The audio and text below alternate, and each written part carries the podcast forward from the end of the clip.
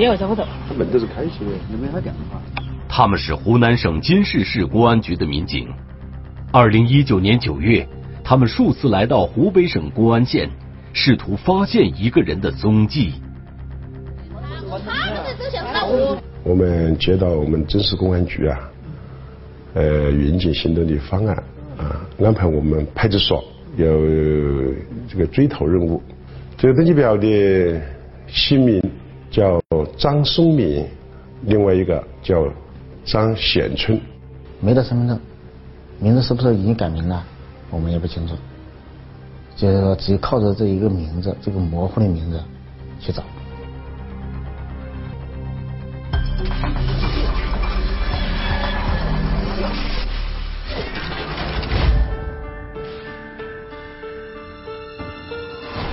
聚焦一线，直击现场。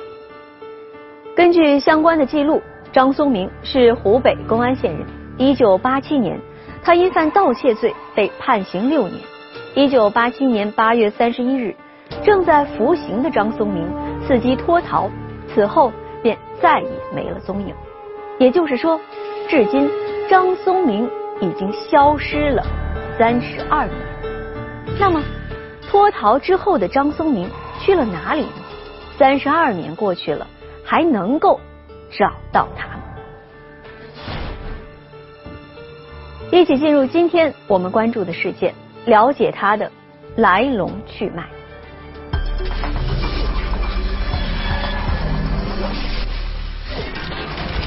一次逃跑，苦涩半生，跨省追踪。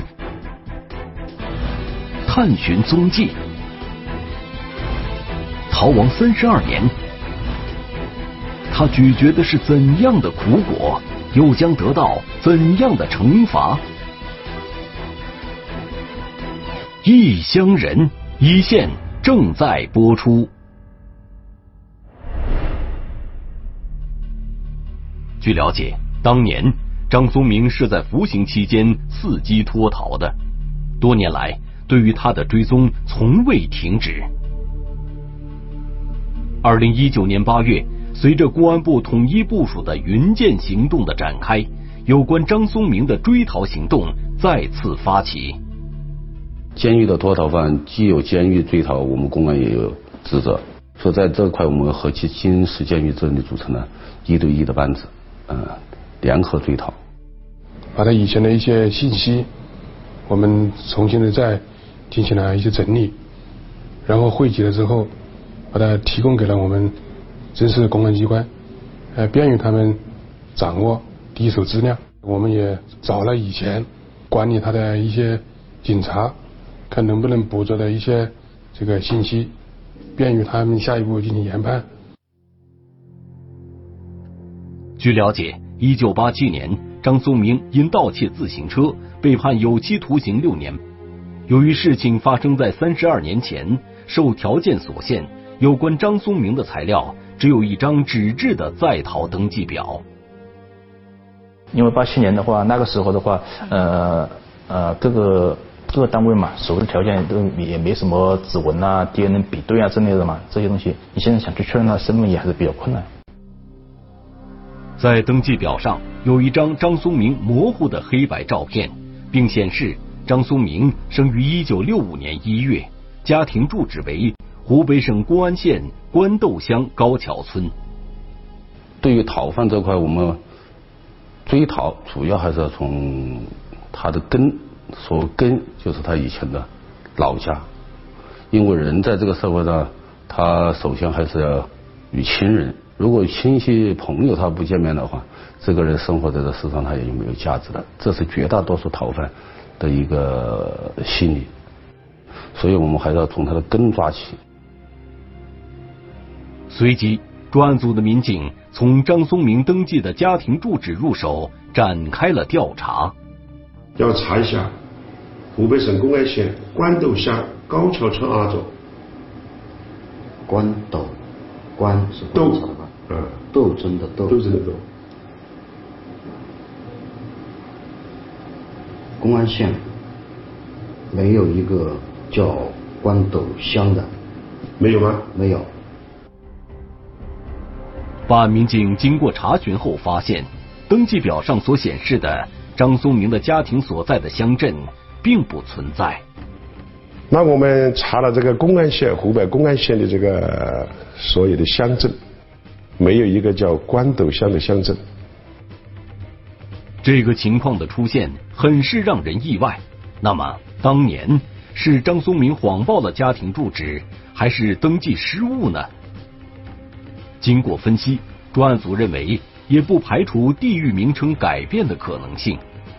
现在三十多年，我们行政区划这块大的行政区划可能没有没有改变，但是小的这种行政区划都已经合乡并镇啊，或者是这块，可能名字都已经不同了。而经过多方查询，办案民警获悉了一种说法：在公安县我有战友，就是说，哎。原来只有一个关东乡，那我们就是这么猜测啊，关关东乡和关斗乡，它才才有一点相似之处。但是它是一个村，我们当时考虑是不是以前这个关斗关东乡，是不是现在的高关东村呢？就说有有没有可能，他就是说把那个乡啊撤掉了，呃，然后呢，呃，变成一个村了。关斗与关东一字之差。且读音非常接近。经过分析研判，专案组认为登记表上的关斗乡高桥村可能有误，正确信息应该是关东乡高桥村，目前归属公安县闸口镇。随即，办案民警悄悄来到湖北公安县闸口镇，在当地，我们首先找到一位老人，是因为我们不能直接去那个地方嘛。我们到附近啊，在那个高桥村啊，找到一位老人。这位老人他一口说从来没有姓张的。他就会跟我讲：“那你放心，我们这里没有姓张的，连姓张的都没有。”他说：“我八十岁了，这里的所有的家丑呃人员我都熟悉，因为他是八十岁的老者嘛。”呃，当时我们派出所啊，好像呃迷茫之中的。虽然找到了高桥村，却迎面被泼了一盆凉水。但办案民警不愿就此放弃，他们徘徊在高桥村一带，不时找一些村民闲聊。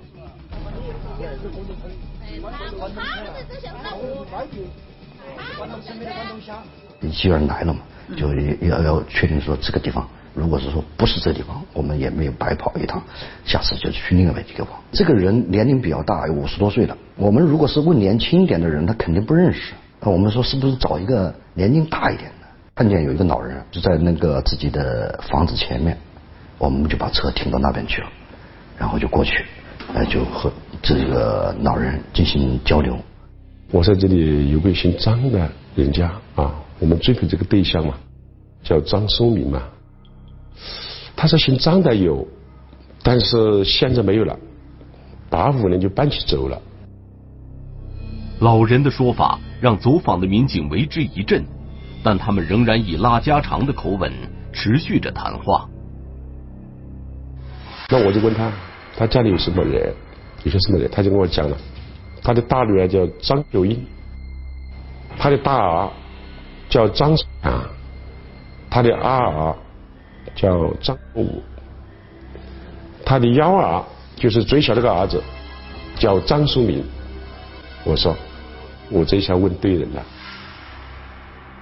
当老人说出张松明这个名字时，办案民警暗自松了一口气。紧接着，办案民警又找到了张松明家此前居住的宅院。据调查，多年以前，张松明的家人将这个宅院。卖给了这位樊姓的老人，举家搬离了村子。他们家是什么时候哪一年搬走的？我们是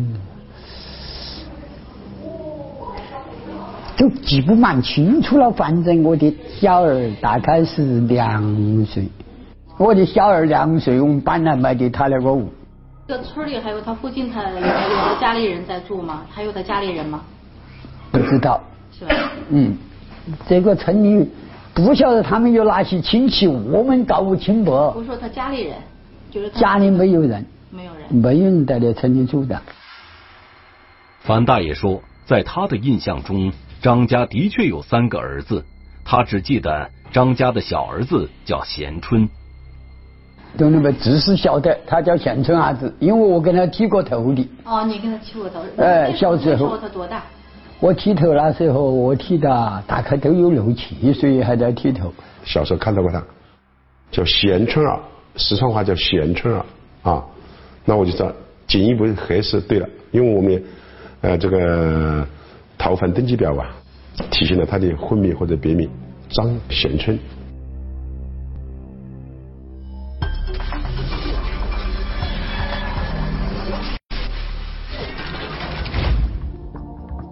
在逃人员登记表显示，在逃人员张松明别名就是张贤春，和樊姓老人所反映的情况相吻合。也就是说，按照既定的追逃方案，办案民警已经顺利完成了第一步。但是，张家毕竟已经离开原来的驻地三十多年了，在这三十多年里，张家究竟是怎样的情况？尤其是怎么样才能够发现？张松明的下落，我们来听听本案涉及的相关各方声音，解开疑问，还原真相。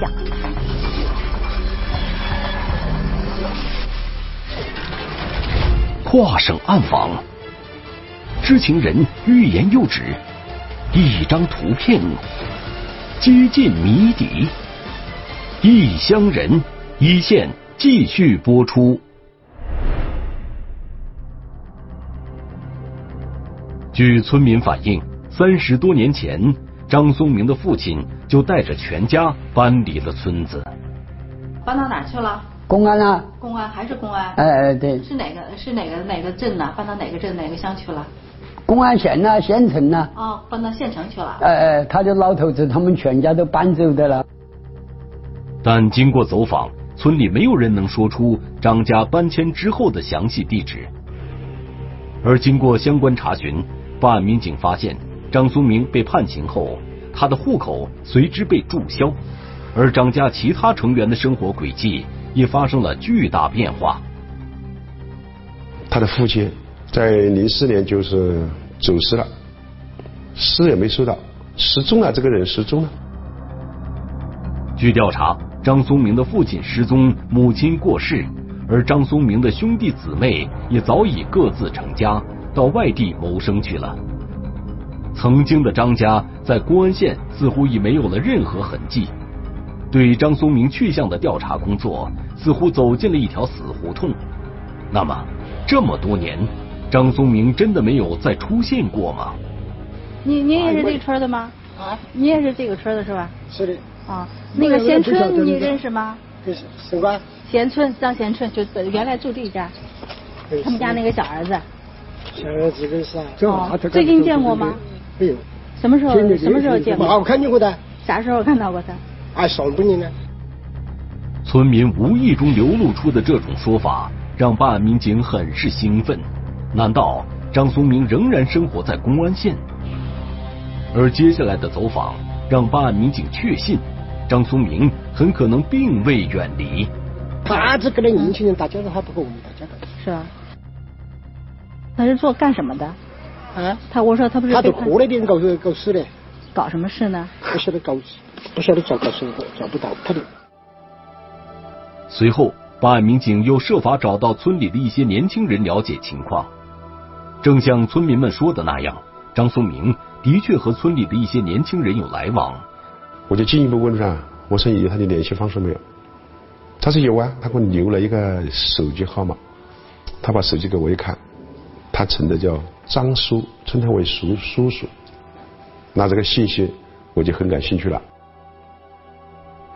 虽然还没有摸清张松明的具体下落，但直觉告诉办案人员，目标已经越来越近了。他记在笔记本上面，我顺手呢。就把这个号码存在我的手机上面。你把你你一个新新的电话号码存上去了之后，它就会弹出来一个有新朋友可以添加。而我一看，弹出来就是一个人的头像，还有抱一个大狗。当时我们就判断了嘛，他弹出的头像有可能是他本人，是不是？有可能是他的老板，有可能是他的直系亲属或者要好的朋友啊，不一定是本人。我们是有几种情况，也有可能是本人。办案民警注意到，有关微信头像下面的标注是“老张专业防水”，那么这个人会是在逃的张松明吗？他是在做防水生意吗？随即，办案民警对有关手机号进行了分析研判，试图发现该号码使用人的关联信息。果然，重要的线索出现了。一六年有一个拿快递的信息，留下了这样一个人名，这个人名就是就是比较清楚，叫张生林嘛。然后我们通过呃在工商部门去查，也有也了解这个人呢，也是在工商部门有注册，投资了一个五十万的五十万那个就是注册资那个资金的一个防水公司这样子的。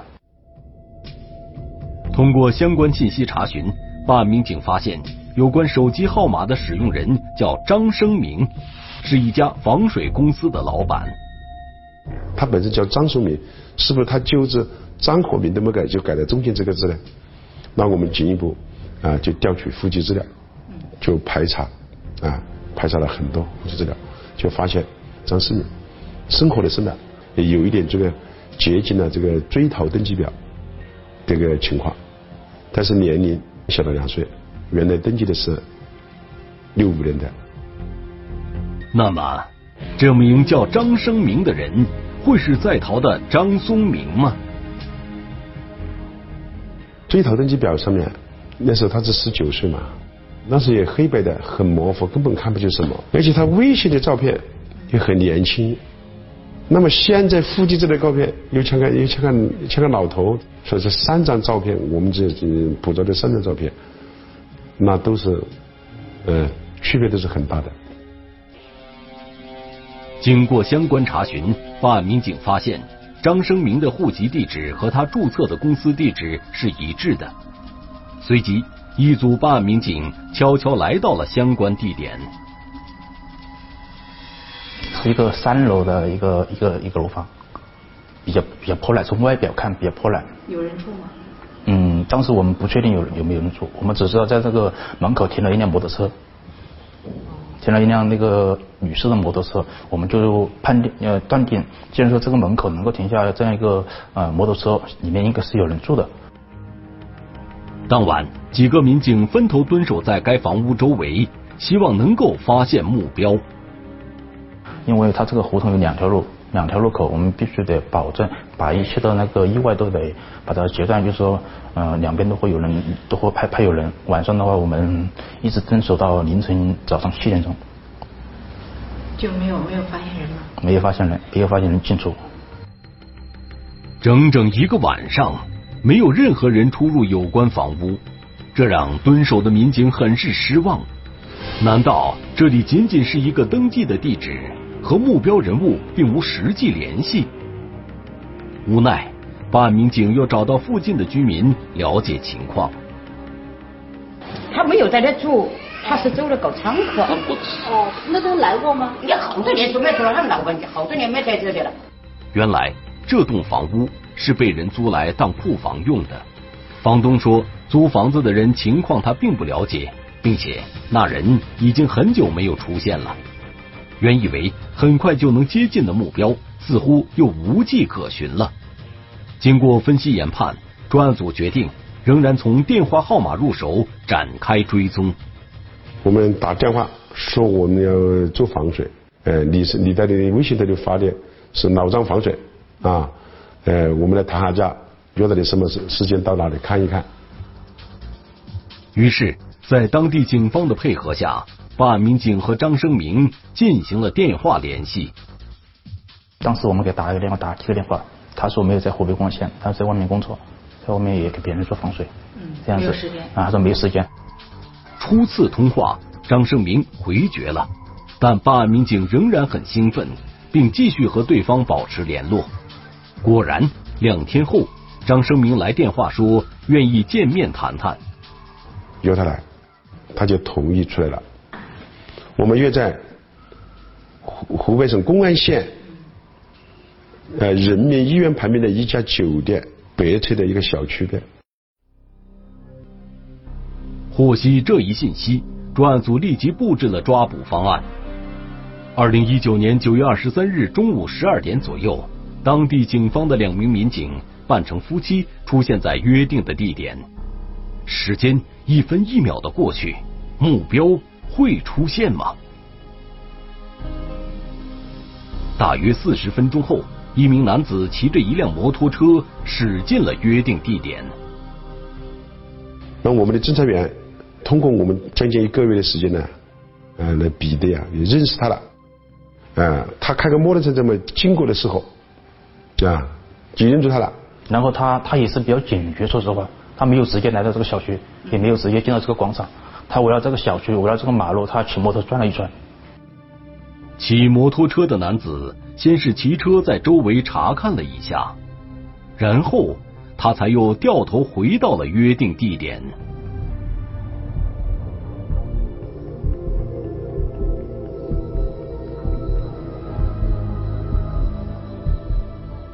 他也很非常非常淡定的配合我们，然后跟着我们上了警车，就是后面也一言不发，差不多真真的有四十分钟。他说我知道了，他说你们应该是常德那边过来的人。随后，张生明承认自己就是张松明，表示愿意配合警方，并请求民警允许自己给女儿打一个电话。他说被抓起来，我说你来告诉我，还被湖南的抓起来了。我说如果说是假设是说跟他起争执啊，或者是有肢体方面的冲突啊，像我们啊，也也应该是在当地啦。然后我就问我爸爸，我说是么子事，他就不晓得，他说你还没出生。我说的是么子事，还没出生呢。大家赶紧帮打个红的，打个红的一份。那那就交给你们了，行了。好好好，再见啊！啊，行不行不行了？虹桥，这个虹桥啊，我就不好意思，我们全部给带上啊。啊，带上可以啊。好的，晚上。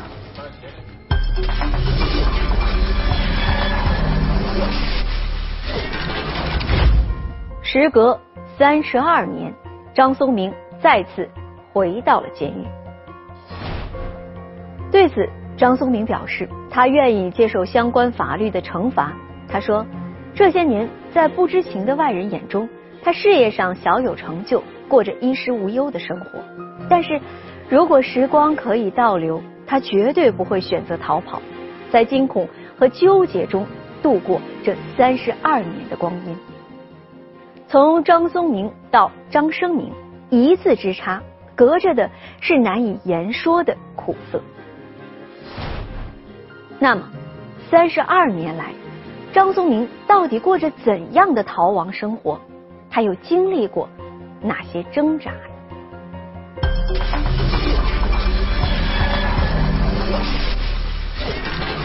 改变身份，罪责无法抹去。从逃犯到老板，惊恐从未远离。异乡人一线继续播出。二零一九年十月下旬，在关押场所，记者见到了张松明。我自己要求过，我说我呢，我呢想呢，要求记者采访一下，我说一下呢，这个像我这样类型的。在逃人员的啊，也不要逃了，自觉的自首，争取政府这个宽大处理，还可以减点刑。这是准备犯罪的，千万不要犯罪了。这个我们这个中国是个强大的国家，这么好的形势，你像现在，你些做小工都是一百五一天，像我我请的小工都是两百块钱一天，还管上中午饭，多好啊！不要去犯罪了，我在这里就提醒大家，这是我亲身的体验呃经历过来的。张松明说：“逃跑的三十二年，对他来说就像是一场噩梦。那时间年轻嘛，那时候还是二十来岁，一直这么多年了，跑出去那真的是受罪，这个心里压力特别大，经常这个做梦。”啊，这个是事实做梦啊，那不是讲的假话啊。经常就是好像，哎呀，在抓，在抓，抓抓抓抓，一醒来了，哎，还是又是还是在床上啊，没抓着。一九八七年，张松明被判刑时，他已经是一名父亲了。为了躲避有关部门的追踪，他带着妻女逃离了家乡。逃亡途中，他的小女儿又出生了。逃啊，他们也跟我在逃。我最其实我最对不起的就是我的我的女儿，两个女儿了。反正我也跑，他们也跑，他们其实是无辜的。和我大女儿说：“说爸爸怎么又要又要搬家了？”其实我又不能跟他说，他那时候都有十来岁了。我说这个地方不好，我说换一个地方。反正全家都都跟着我跑。张松明说，他带着家人四处逃亡，先后到过新疆、云南、四川等地。因为他学会了建筑防水的技术，维持一家人的生计倒也不难。但他从来不敢在一个地方过久停留，对年迈的双亲的挂念，更是让他寝食难安。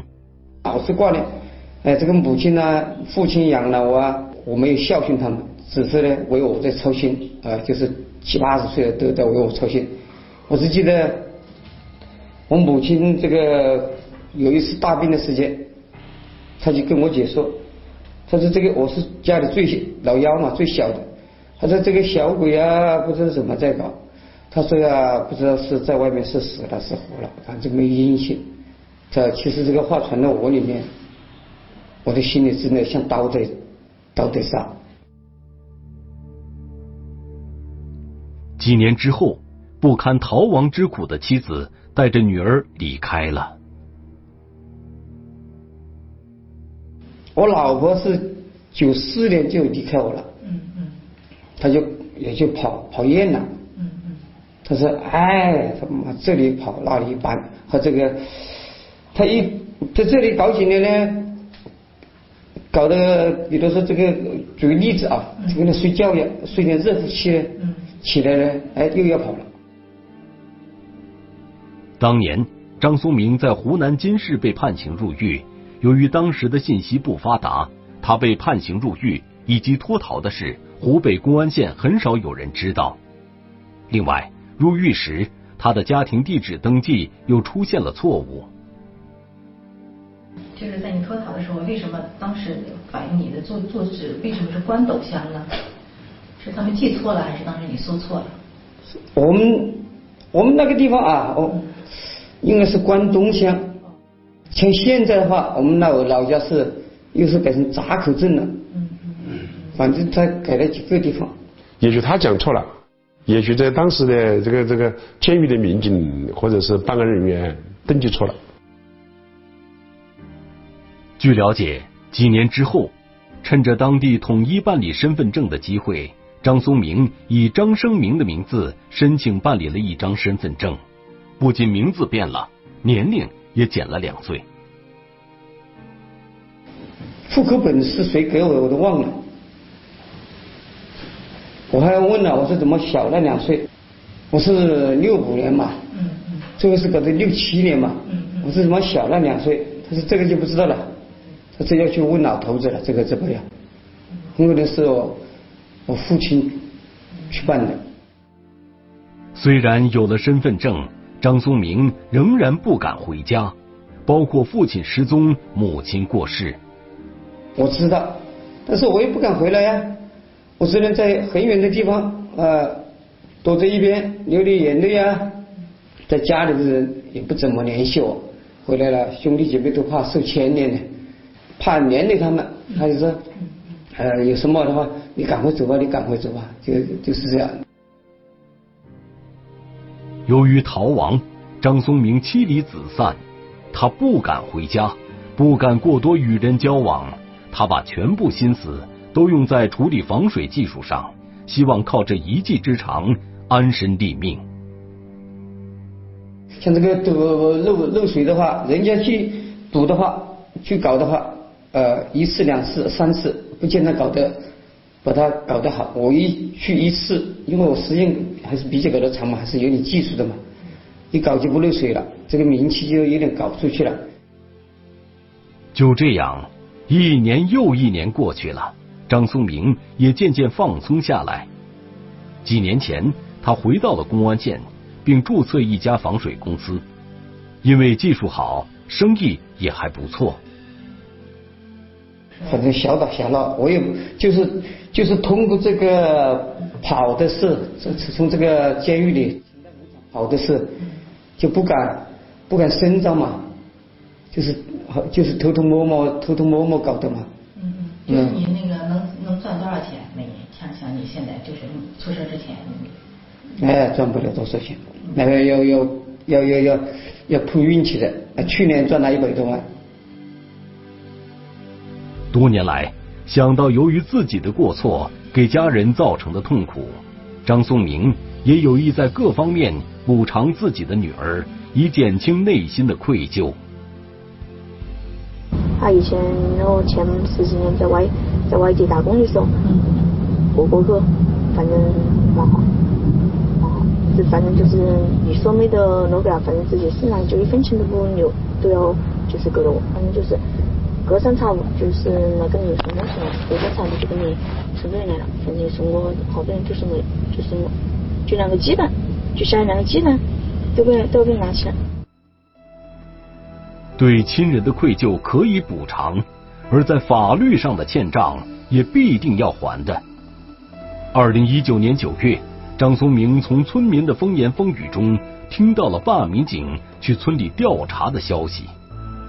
就说来了四个公安局的，我说我知道这个事，我说我想把这个公司的账啊全部把它结了，想把这个事去了了算了。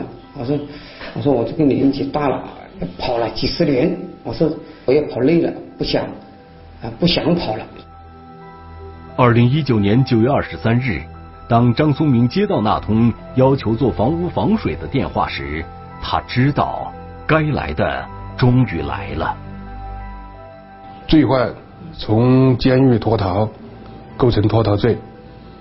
不管是六十年代、七十年代还是八十年代，一旦脱逃了之后，我们监狱的态度是：一日脱逃，终身追捕。